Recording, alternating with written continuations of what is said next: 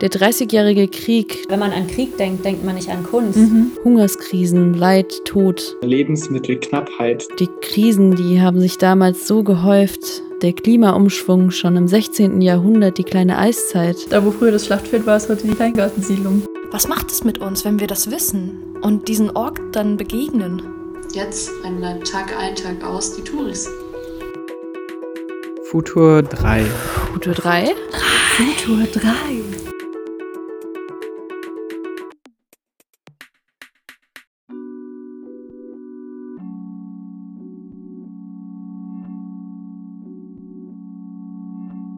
Und was an mir vorbeifliegt, sind nicht nur die Wildruden.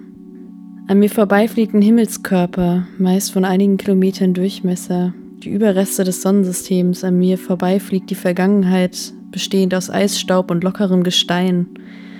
Diese diffuse, nebelige Hülle, die birgt noch so viel mehr als nur das Bild eines Kometen, der am Abendhimmel an mir vorbeirauscht. Im Spätherbst 1618 fließt die Vergänglichkeit durch mich durch. Die Blätter fallen schon zum Boden und ich merke, dass die Bäume schon lange nicht mehr in ihrem Saft stehen. Gott hat auf seiner Tafel angekündigt, dass wir Menschen nun für unsere Sünden zu strafen seien. Eins und eins wird zusammengezählt. Die Krisen, die haben sich damals so gehäuft. Der Krieg, der in Böhmen begonnen hat, der Klimaumschwung schon im 16. Jahrhundert, die kleine Eiszeit, Hungerskrisen, Leid, Tod.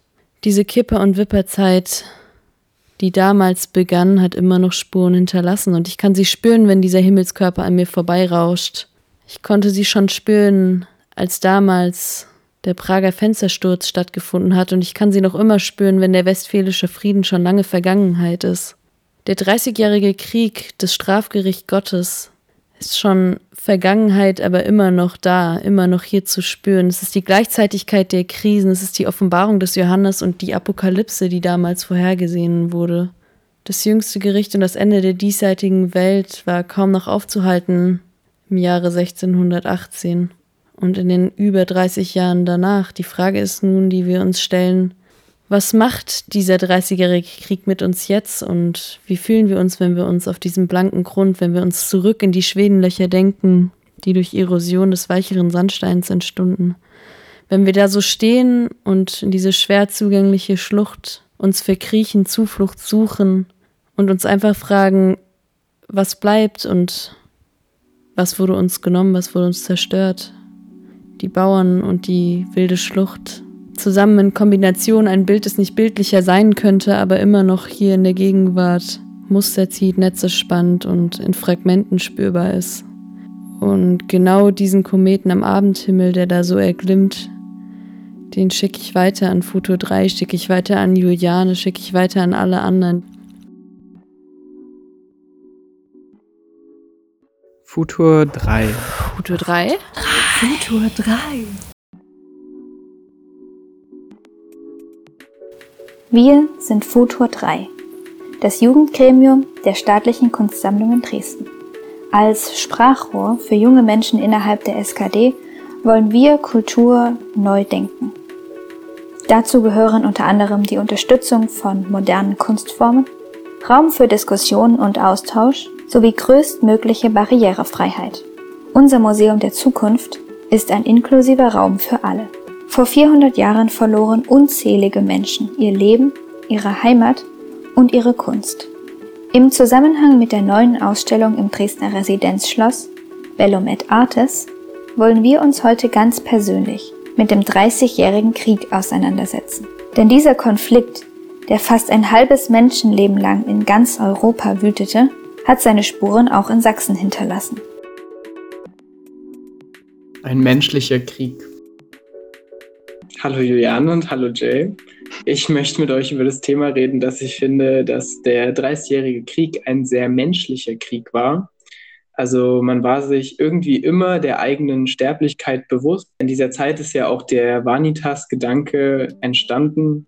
Also der Gedanke, dass man seine eigene Sterblichkeit immer vor Augen haben soll. So ein 30-jähriger Krieg, der hat irgendwie ein ganzes Leben umfasst und man weiß gar nicht richtig, warum der angefangen hat, wenn man da gerade reingeboren wurde.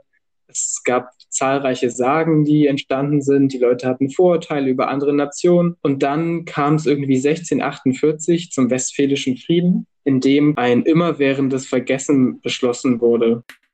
Amnestie für alle. Genau, denkt ihr, so etwas wäre heute noch vertretbar oder überhaupt denkbar? Jay, was denkst du dazu? Also vertretbar wäre es, glaube ich, generell gar nicht. Aber ich finde, dass zum Beispiel sehr viele jetzt gerade Verträge geschlossen werden, die danach irgendwie revidiert werden, weil doch irgendwas zusammengekommen ist. Also ich finde da schon, dass es irgendwie sinnvoll wäre in der Situation, aber man sich in der heutigen Situation für sowas nicht entscheiden würde, dass wir einfach viel zu globalisiert wären und ich glaube, die Dinge einfach viel schneller ausarten würden. Juliane, was ist deine Meinung? Ich persönlich halte das nicht für vertretbar, besonders nach einem so gewaltsamen Krieg, wie das ja der 30-jährige Krieg war. Ich finde, wir haben auf dieser Erde alle Verantwortung zu tragen füreinander, aber auch für die Sachen, die wir einander antun. Und ich denke auch, dass jeder Politiker, jede Politikerin, die sich für sowas einsetzen würde, glaube ich, ganz schnell aus dem öffentlichen Leben verschwinden würde, weil man einfach vieles Leid, besonders Leid, was Minderheiten erfahren mussten, nicht einfach so unter den Tisch kehren kann. Und jetzt möchte ich euch nochmal eine andere Frage stellen. Ungerechtigkeit und Leid. Stellt euch vor, ihr werdet 16, 18 geboren ihr werdet quasi in diesen Krieg geboren. Denkt ihr, ihr hättet ein normales Leben führen können, ohne ständig an den Krieg zu denken? Jay, magst du anfangen? Ja, also wahrscheinlich nicht. Also, obwohl man probiert ja, wie gesagt, ähm, als Menschperson halt sein Leben zu planen, aber ich glaube, immer wenn irgendwas passiert, vor allem wenn das halt in seinen eigenen Reihen passiert oder vielleicht im Dorf nebenan oder sowas, wird man immer gezwungen, daran zu erinnern. Und ich habe das Gefühl, dass viele Menschen einfach eine unterirdische Angst einfach entwickeln. Mhm. Von wegen so, oh Scheiße, was passiert jetzt? Und ich glaube, das ist gerade ziemlich nach hochgefahren, aber wir selbst können ja nicht mal die Kriege, die vor 60, nee, vor 80 Jahren entstanden sind, ja auch nicht vergessen, weil wir, wie gesagt, wir waren jetzt nicht mittendrin, aber wir wissen halt, okay, wie viel Unrecht da getan wird und wie viel, was wir daraus lernen sollten. Und ich finde, das wird immer im, bei mir im Ganzen, also würde ich jetzt da miterlebt haben, würde das mich gefühlt im ganzen Leben irgendwie beschäftigen. Ich sehe deinen Punkt, Juliane. Was ist deine Meinung? Ich glaube, dass wenn man wirklich im Jahr 1618 geboren worden ist, man dann ja ein Leben ohne Krieg gar nicht kennt. Man wurde ja sozusagen in den Krieg hineingeboren. Und es wäre dann wahrscheinlich ja die traurige Realität, dass dieser Krieg einfach ein, ein fester Teil des Lebens wäre und ein Teil, ohne den man sich das Leben nicht vorstellen kann. Ja, und man weiß dann sozusagen gar nicht, was man verpasst, in Anführungsstrichen, was ein, ein Leben in Friedenszeiten so viel anderes hätte bieten können. Ein wahrscheinlich etwas weit hergeholter Vergleich ist jetzt mein Studium, das ich seit Beginn meines ersten Semesters schon in Online-Lehre. Ich muss sagen, ich teile Julianes Meinung mehr als deine, Jay. Also ich denke auch, es wäre so eine Art Normalität und man würde nichts anderes kennen. Und außerdem kommt mir der Gedanke, dass ja nicht 30 Jahre lang in dem, in deinem Dorf quasi, wo du als, als Mensch dieser Zeit lebst, kann ja nicht irgend, es kann ja nicht immer überall 30 Jahre Krieg sein. Also es würde ja kein Mensch überleben. Und manchmal war man sich dann vielleicht gar nicht mehr bewusst, dass überhaupt Krieg war, besonders weil es kein Internet gab. Man konnte es irgendwie nicht in den Nachrichten lesen. Es gab auch jetzt keine so weit verbreiteten Medien. Also ich denke, man hätte schon ein normales Leben führen können. Vor allem, weil man auch nichts anderes kannte. Genau. Also das Ding ist halt, es ist halt eine recht hohe Stresserfahrung und ich kann mir sehr, sehr gut vorstellen, dass der Stress halt recht hoch für die war. Ich kann mir halt ähm, sehr gut vorstellen, dass sie einfach einen höheren Stress haben als zum Beispiel Leute, die halt kurz danach halt geboren sind. Es war ja auch so, dass die Bevölkerung einige Sachen hinnehmen musste, selbst wenn, sage ich jetzt mal, nicht gerade in, im Dorf ein Kampf war. Da waren ja auch ja. Soldaten, die beherbergt werden mussten von den einfachen Bürgern und Bauern, die dann auch versorgt werden mussten, die sich teilweise einfach genommen haben, was ihnen gerade gefehlt hat und das Dorf quasi ja geplündert haben. Das scheint wahrscheinlich auch viel eine Rolle gespielt, auch im Alltag dann vielleicht eine ständige Angst, nicht nur vor den aktiven Schlachten, sondern auch einfach vor den Soldaten, die durchs Land gezogen sind. Es gab natürlich auch eine Lebensmittelknappheit, die man irgendwo sicherlich auch erfahren hat. Ja, und vor allem, wenn es halt wirklich um die Grundnahrungslebensmittel gibt, dann denke ich mir halt schon, dass die Menschen sich gedacht haben, okay, das ist nicht mehr so richtig normal, auch wenn sie da irgendwie reingelebt haben. Und das ist eigentlich ein ziemlich guter Anreiz, so ein bisschen auch über das Leid der Menschen zu reden. Man muss halt auch wissen, dass sich dort die Pest sehr stark verbreitet hat aufgrund der Körperhygiene und generell Hygiene auf den Straßen. Viele Menschen hatten zum Beispiel sehr, sehr viele finanzielle Last. Aber das Problem ist halt, dass viele Menschen halt durch den Krieg halt entweder einen Teil nicht zahlen konnten oder zum Beispiel erst das verspätet zahlen konnten. Und dadurch haben viele Söldner halt einfach die armen Menschen, die davor wenig oder gar nicht haben, einfach noch mehr geplündert und deswegen wurden die Menschen halt noch ärmer. Und zum Teil wurden ja, wie gesagt, auch Frauen vergewaltigt. Und es wurde halt immer der Krieg äh, immer mehr auf den Lasten der armen Bevölkerung ausgetragen, weil sich die Reichen sich halt in ihre größeren Häuser quasi isolieren konnten, während halt die Ärmeren halt arbeiten mussten und halt in kleinem Raum gelebt haben. Und was ich auch noch sehr interessant finde, dass die Menschen probiert haben, das so ein bisschen mit Gott zu verbinden und dass sie gesagt haben, okay, das muss jetzt so sein, Gott hat uns die Strafe auferlegt, da müssen wir jetzt durch, aber trotzdem war es halt eine sehr starke Stressverantwortung. Es war eine sehr stressige Situation für die Menschen. Also wie würdet ihr in dieser Situation fühlen und handeln? Also ich glaube, ich wäre nicht der absolut reinste und gesetzestreueste Mensch gewesen. Ich glaube, ich hätte auch ab und zu mal zurückgeklaut, zum Beispiel. Ich glaube, ich hätte mich auch gewehrt und versucht, mich irgendwie durchzufuchsen, weißt du? Ein bisschen vielleicht Stibitzen hier und da, wenn es mir wirklich ganz schlecht ging. Ich werde einfach auch mal ganz klischeehaft hinzufügen. Ich hätte wahrscheinlich mich sehr viel um meine Familie gesorgt und gekümmert. Ja, ich meine, wenn man in, in so einem Klima lebt, wo jeden Tag gestohlen wird und wo eigentlich mehr Unrecht als Recht herrscht, da, da bleibt man dann selber nicht der Einzige gefühlt, der sich noch an geltende Regeln hält. Also ich glaube, dass viele selber ziemlich am Rad gedreht haben und das natürlich zu sag ich mal, unvorhersehbaren Dingen kommt. Also ich glaube, es gab auch sehr viele, die miteinander geholfen haben und auch sehr stark geholfen haben. Und ich glaube, es gab aber auch das andere Extrem, dass man, wie gesagt, andere geplündert hat und sowas. Weil wenn sich eher niemand dran hält, dann muss ich mich ja auch nicht dran halten. Realistisch gesehen wären wir wahrscheinlich alle gestorben. Ja, well, dann wären wir auch nicht da. Und meine zweite Frage ist, was machen diese Ereignisse für die Menschen mit der Psyche? Es ist natürlich an der Stelle von uns nur Spekulation. Alles, was wir jetzt auf die Frage antworten, würde ich sagen, da wir ja Gott sei Dank in einer Generation leben und an einem Ort leben, wo wir keinen Krieg miterleben mussten. Aber ich kann mir vorstellen, dass es ein sehr erdrückendes Gefühl ist mich persönlich belastet es immer sehr, wenn ich weiß, dass etwas passiert, vielleicht noch etwas sehr Großes und etwas, was sehr weitreichende Auswirkungen hat und ich kann nichts dagegen tun oder ich habe auch, auch keine Verantwortung daran oder habe hab keinen Teil daran oder kann nichts bewegen. Und so ist das ja auch mit dem 30-jährigen Krieg gewesen. Die wenigsten einzelnen Personen konnten da wirklich aktiv den Ausgang am Ende beeinflussen. Und ich glaube, ein einzelner Soldat hat drei Jahre lang überlebt im Dreißigjährigen Krieg. Die Zahl habe ich, mhm. glaube ich, mal gelesen. Also wirklich eine, eine sehr kurze Zeit und die Chance, da Einfluss auf den Ausgang des Krieges zu nehmen, ist unglaublich gering, selbst für so große Mitspieler wie den schwedischen König Gustav Adolf. Selbst der ist einfach in einer Schlacht gestorben, mitten im Dreißigjährigen Krieg. Ein anderer Aspekt, der, der mir einfällt, ist die transgenerationale Weitergabe von Trauma. Also quasi stell dir vor, du bist eine Mutter und dein Körper ist durch diesen Stress so geschwächt und dann bekommst du ein Kind und durch auch dein, dein Verhalten, deine Umgehensweise mit dem Kind, das quasi von diesem ständigen Trauma ähm, geprägt ist, lernt das Kind ja quasi mit und wächst damit auf. Ich danke euch, Jay und äh, Juliane, für danke. dieses Interview. Danke mir auch.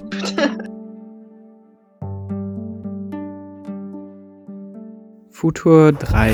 Futur 3? Futur 3. Wir wollen heute darüber reden, warum überhaupt Ausstellungsstücke im Museum stehen. Also was sagen sie uns überhaupt? Was haben gerade diese Ausstellungsstücke bei der Ausstellung Bellomet Artis mit uns zu tun und vielleicht auch mit den aktuellen Themen darüber wollen wir uns heute unterhalten.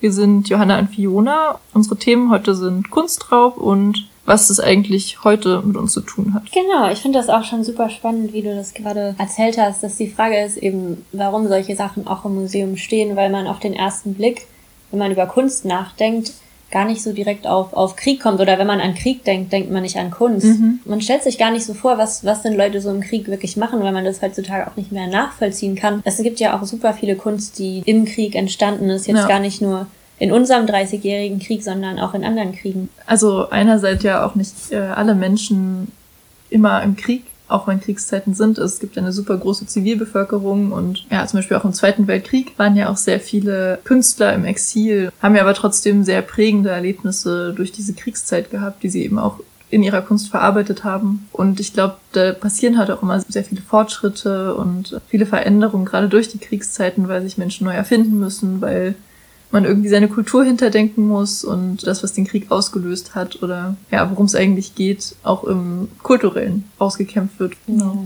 Ich glaube, da stecken auch immer ganz viele Erlebnisse und, und Emotionen dahinter und man hat da auch natürlich so ein bisschen dieses Thema, was man ja auch in der Ausstellung sieht. Man sieht mhm. viele Schlachten, man, man sieht Tote, weil es auch einfach etwas ist, was trotz allem präsent ist. Wie du gesagt hast, es sind nicht alle immer im Krieg, vor allem im 30-jährigen Krieg. Mhm. Das ist eine ähm, echt lange Zeit. Zieht, zieht sich halt doch ein bisschen, da kann ja. man auch nicht die ganze Zeit kämpfen halbes und Menschenleben zu der Zeit. Total. Und auch so viel, wie sich das noch geändert hat. Dann war mal Frankreich mehr involviert, dann kamen die Schweden, dann war das irgendwie hier, dann war das da. Es war auch immer eben auch ein bisschen durcheinander und immer wieder neue Aspekte und neue mhm. Teilnehmer. Da war natürlich auch nicht, nicht eben so ein, ein Hauptstrang, sondern eben viele unterschiedliche.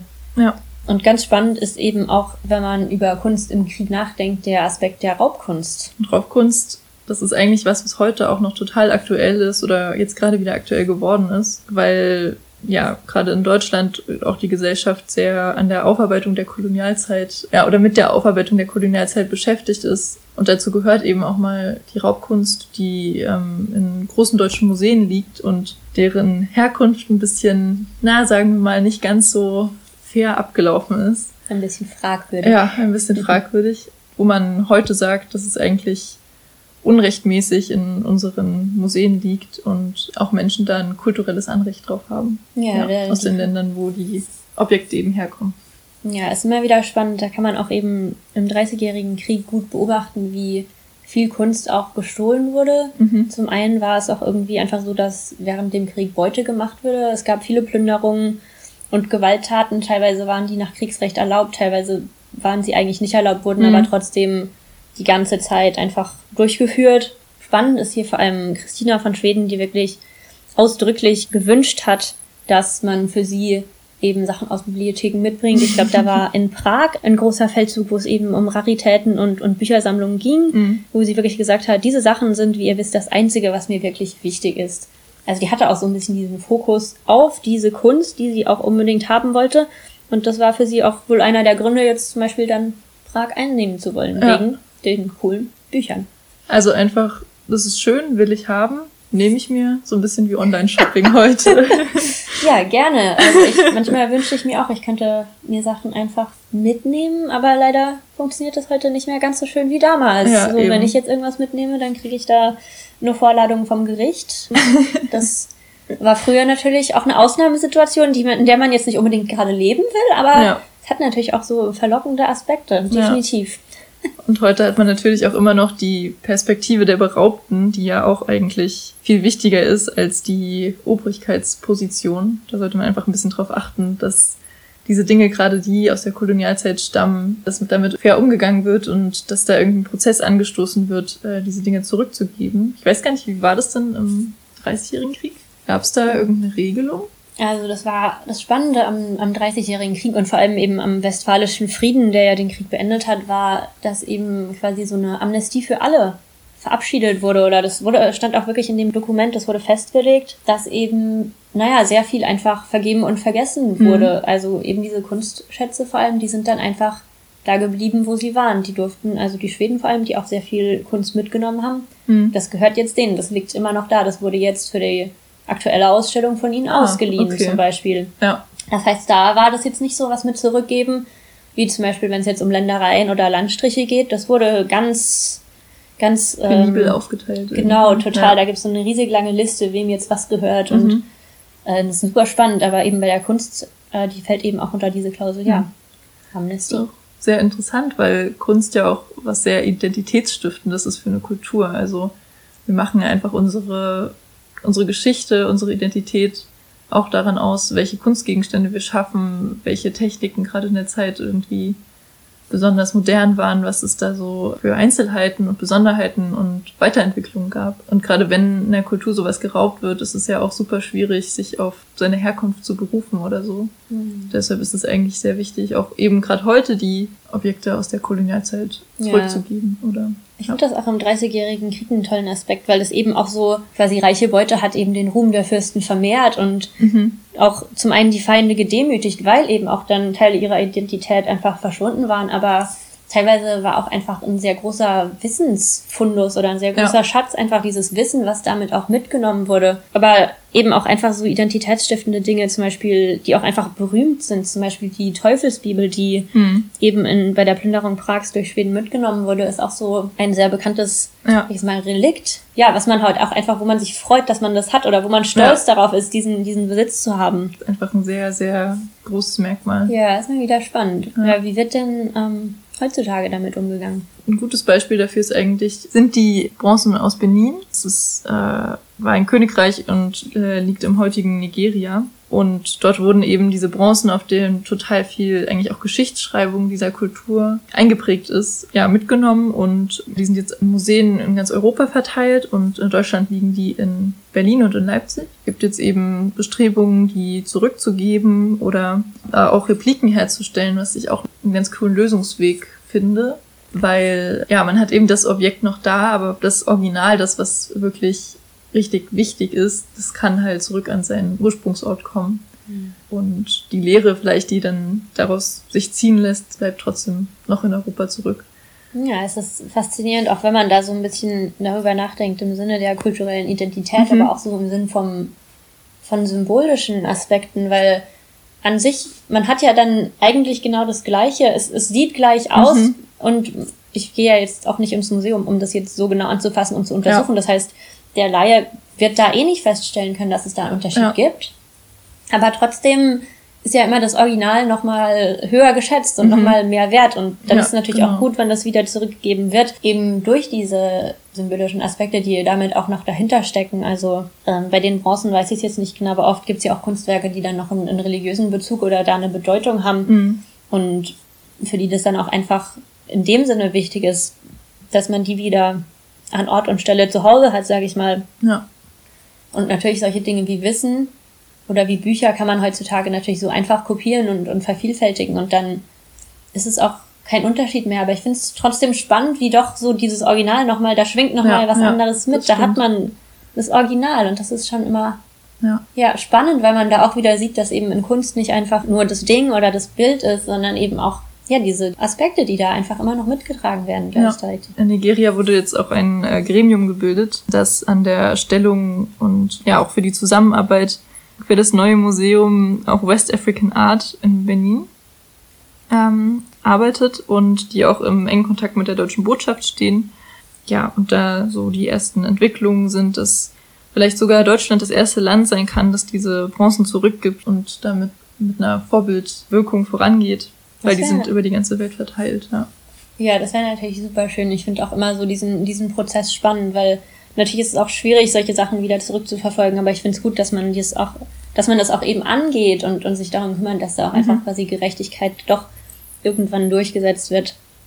Ähm, ich finde es auch faszinierend eben bei der Bellamy Artis Ausstellung, die uns ja eigentlich hier drauf gebracht hat. Ja.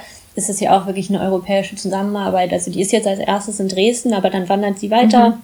und weiter und weiter und zieht mhm. einfach durch verschiedene europäische Städte. Also es ist auf jeden Fall super faszinierend und wie auch teilweise eben jetzt die Kunst aus Schweden dann hierher gebracht mhm. wurde und hier auch mit ausgestellt wurde und wie aber auch jeder nochmal so ein bisschen so einen speziellen Fokus legt, auch regionale Gegebenheiten, ja. die da jetzt wichtig sind. Das ist, mhm. ähm, so ein sehr interessantes Gemeinschaftsprojekt und ähm, der 30-jährige Krieg ist auch einfach schon lange genug her, dass wir da jetzt neutraler rangehen können vielleicht und durch die EU und die, das politische Bündnis und so weiter da auch irgendwie eine gemeinsame Identität haben und vielleicht nicht mehr so extrem sagen können, das ist meins, das ist deins, das ist jetzt aber einfach nur der Sonderfall des 30-jährigen Krieges. Ja, wir sind ja auch in Europa sehr stolz auf unsere gemeinsame Identität und ich glaube, da hatten wir jetzt noch ein paar größere Probleme als den 30-jährigen Krieg unterwegs bis ja. äh, zum heutigen Frieden. Das haben wir ja auch alles irgendwie gemeistert und jetzt sind wir so verbunden und dann können wir auch sagen, ja, vor 400 Jahren da lief's mal echt scheiße. Guck mal, das war ja. aber spannend.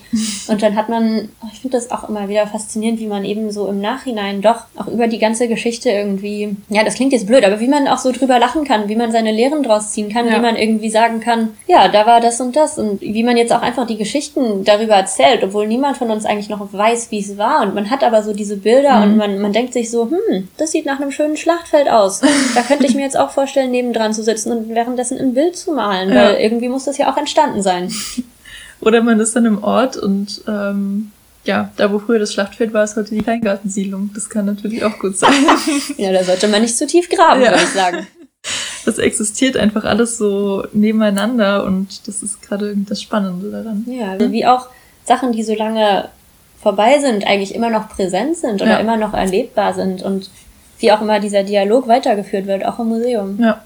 Ja, also wir empfehlen euch auf jeden Fall, euch die Bello mit Arches Ausstellung anzuschauen und vielleicht auch ein bisschen, ja, die Fragen mit reinzunehmen. Was ist das eigentlich für eine Kunst? Wem gehört die eurer Meinung nach? Wie findet ihr diesen Ansatz mit Amnestie für alle? Gerade in Bezug auf den 30-jährigen Krieg? Futur 3. Futur 3? Futur 3. Auf meine Gabel lade ich eine Portion des vor mir noch sehr, sehr warmen, köstlich duftenden schwedischen Apfelkuchens. Bei dem Genuss von diesem wunderbaren Gebäck überkommt's mich. Denke ich nach, wie willkommen ich dieses Geschmackserlebnis heiße und wie willkommen ich mich auch in Schweden fühle, wenn ich dort bin aber es steht mir vor Augen, dass dies noch gar nicht mal so lange zu genießen war. Denn es war nicht immer Gastfreundschaft, was zwischen den Völkern geliebt wurde. Das wohl signifikanteste Beispiel, was wir uns jetzt in der sächsischen Schweiz noch anschauen können, sind die Schwedenlöcher. Auf keine Herzlichkeit stießen die Schweden, als sie im Dreißigjährigen Krieg durch die Lande zogen. Und auch wie die Bevölkerung von Hunger geplagt waren. Und genau diese Bevölkerung sich davor in den absurdesten, in den schlimmsten Albträumen nur ausmalen konnten, dass die Schweden kommen. Und wie farbig sind die Kinderträume, wenn sie an schwedische Wälder, an all die Abenteuer von Nils Holgersson sich in ihre Träume, in ihren Schlaf wiegen lassen. Doch die Träume und die Vorstellungen der Leute damals war geprägt von Angst. Wenn ich das Kapitel nun aufschlage in dem Buch der Zeit und dort nachlese, ist es eine große Angst. Es ist ein Krieg. Es ist tiefgehender Hunger, der über dem ganzen Land liegt. Und das für 30 Jahre. 30 Jahre Hunger, 30 Jahre Angst, das Damoklesschwert schwebt über den Köpfen der Leute und trennt sie von ihren Hab und Gut, von ihren Liebsten, wenn die Schweden kommen. Und so war es auch in Raten oder um die Ratener bestellt, als sie hörten, dass die Schweden nahen. Sie zogen hinaus in den Wald, nahmen alles mit und versammelten sich in den Schwedenlöchern, um dort zu überdauern, bis die Schweden, wie sie hofften, vorbeizögen. Und das taten sie. Noch heute können wir zu diesen Schwedenlöchern gehen. Und wir, als Wanderer dort, wir sehen sie nicht mit diesen Angstaugen. Zeit vergeht. Ansichten ändern sich. Und so ist auch die Ansicht von dem Kometen nicht mehr ein unerklärliches, gottgegebenes Ereignis, sondern es ist nun wissenschaftlich belegt, dass dies ein äh, verbrennender Stern ein verbrennendes Segment aus dem All ist. Wir wissen, dass nicht Gott dafür verantwortlich ist und uns strafen will, sondern wir können es einfach so hinnehmen als ein Fakt, als ein Momentum in der Geschichte, was anders interpretiert wurde, was wir heute anders auslegen. Futur 3. Futur 3? Futur 3. So, ihr Lieben, das war's für heute. Vielen Dank fürs Zuhören. Das war der erste Podcast von Futur 3. Wir sind das Jugendgremium der Staatlichen Kunstsammlung in Dresden. Futur 3 wurde im Rahmen der 180 Ideen für Sachsen gegründet. Falls ihr Feedback habt oder auch Themenwünsche für die nächsten Podcast-Folgen, könnt ihr uns gern schreiben. Entweder per Mail oder auch auf Instagram. Den Link findet ihr in der Beschreibung. Wir freuen uns schon sehr, von euch zu hören.